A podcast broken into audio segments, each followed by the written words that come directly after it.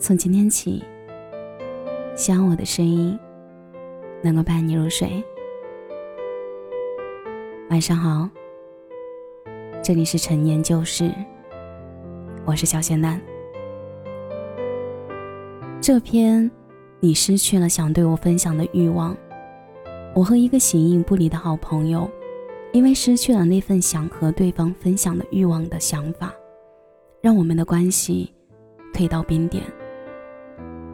这回提起这事儿，是我们在这次国庆假期中开启了续集。那天晚上，我们在提前约好的地方碰面。这次，我们继续上次谈话后的第一次见面。刚进门，我就看到他的背影。他听见我的声音，便满脸笑容的转身。按道理来说，我们会感到有些生疏吧。也许是因为还有其他的朋友在场，带动气氛，让我们之间的距离近一些。你靠在我旁边，开场白没有客套的寒暄，反而是在谈论着谁的八卦，说着谁的故事。但言语谈论间，你在打量着我上下的细节，察觉有没有什么变化，而我。也从刚进门的那一刻，你就一直在我的眼睛里。新做的美甲立刻被你察觉，你拿起我的手，开始有趣的打量。这种带有趣味性的玩笑的画面，隐约和几年前的我们有几分相似。我们彼此都想去缓和关系，只是空掉的那几年，我们都记得。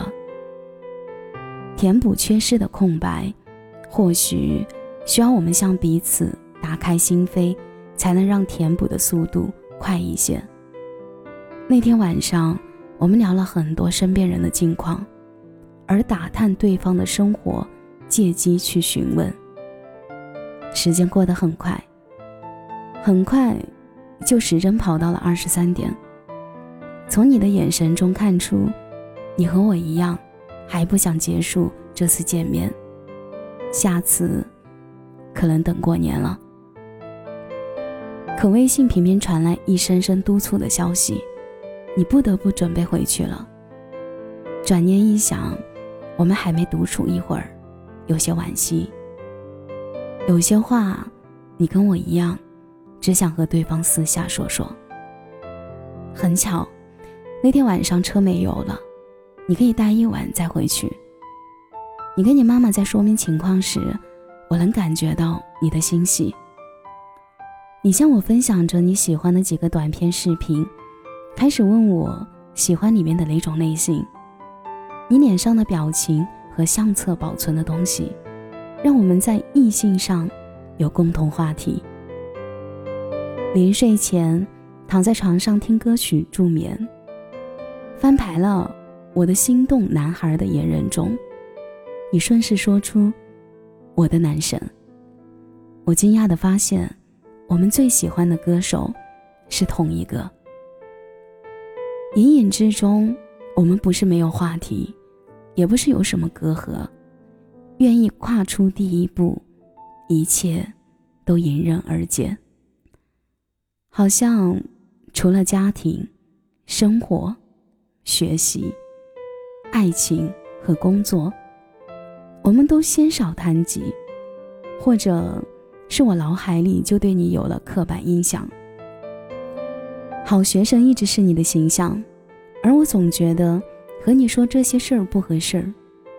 你没有和我谈及过，我们默契的一直都不提。我把顾虑说出来后，你开始敞开心扉的谈起之前的故事，分享的欲望。这种感觉回来了。另外聊到两点多，聊着聊着就睡着了。我真的很开心，起我起码我们还是那样，在独处的时候，还是会愿意去分享不愿意和别人诉说的那些事儿。所以，我觉得不管圈子如何变化，心里一直有那么个位置是属于对方的，从没变过。聊天日历寥寥无几又如何？平日各自生活是社会常态，在特定的时间不忘和对方约上一面，这样也就够了。我们之间的关系已经不需要每天聊日常去维系了，不是用聊天次数的多少来评判感情的深度。每天聊到深夜的人，还不是轻易就离开吗？发现太努力去维系的关系，总是适得其反；而那些不需要去维护的关系，在时间的过滤下，会告诉你哪些人，不管发生什么事儿，都不会离开你。其实我曾经担心过，我们会不会在各自的圈子待久了？两个人的距离会越来越远，很怕出现你说一些我插不上的话题，接不住我抛出的梗。就像你之前担心我因为身边出现的新朋友，把属于你的位置给抢走那样。那时的顾忌是我们对这份感情的坚固还不够自信，才会出现一堆的猜忌和害怕。如果一段感情出现了新的介入者，就轻易崩塌了，是不是这感情本身就不牢固呢？人生那么长，总会在某些时刻会有新的人闯入，但也不意味原来的人一定要让位下车。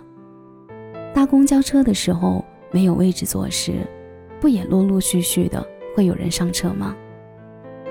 那些座位上的人还在，至于要不要让座，或者要不要下车，一直都是你自愿选择的呀。我就如同那公交司机，朝着人生的那条路一直往前开，不干涉座位，也不挽留。所以，即使有新人进来，也可能只是拿一张站票。我们之间十几年的感情，一起走过了青春。陪彼此度过很多重要的时刻，这不是随便一个人就能代替的。感情是需要相互维系，但一两个月没联系，感情就崩掉了，这才真的是塑料吧。我们之间的感情的维系，不是外界的东西，而是默契和心，会在彼此需要的时候出现。所以。即使我们空掉了三年，但约定还有遵守，见面时还会有以前的感觉，这都是基于我们心里都有对方。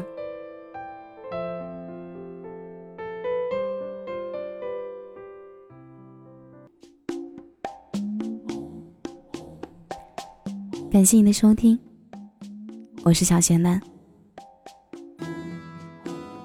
节目的最后，祝你晚安，有个好梦。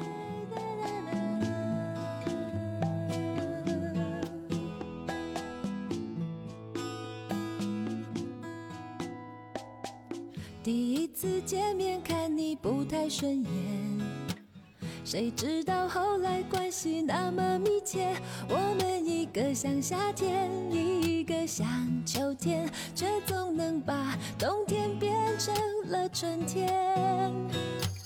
你托我离开一场爱的风雪，我陪你逃出一次梦的锻炼。遇见一个人，然后生命全改变。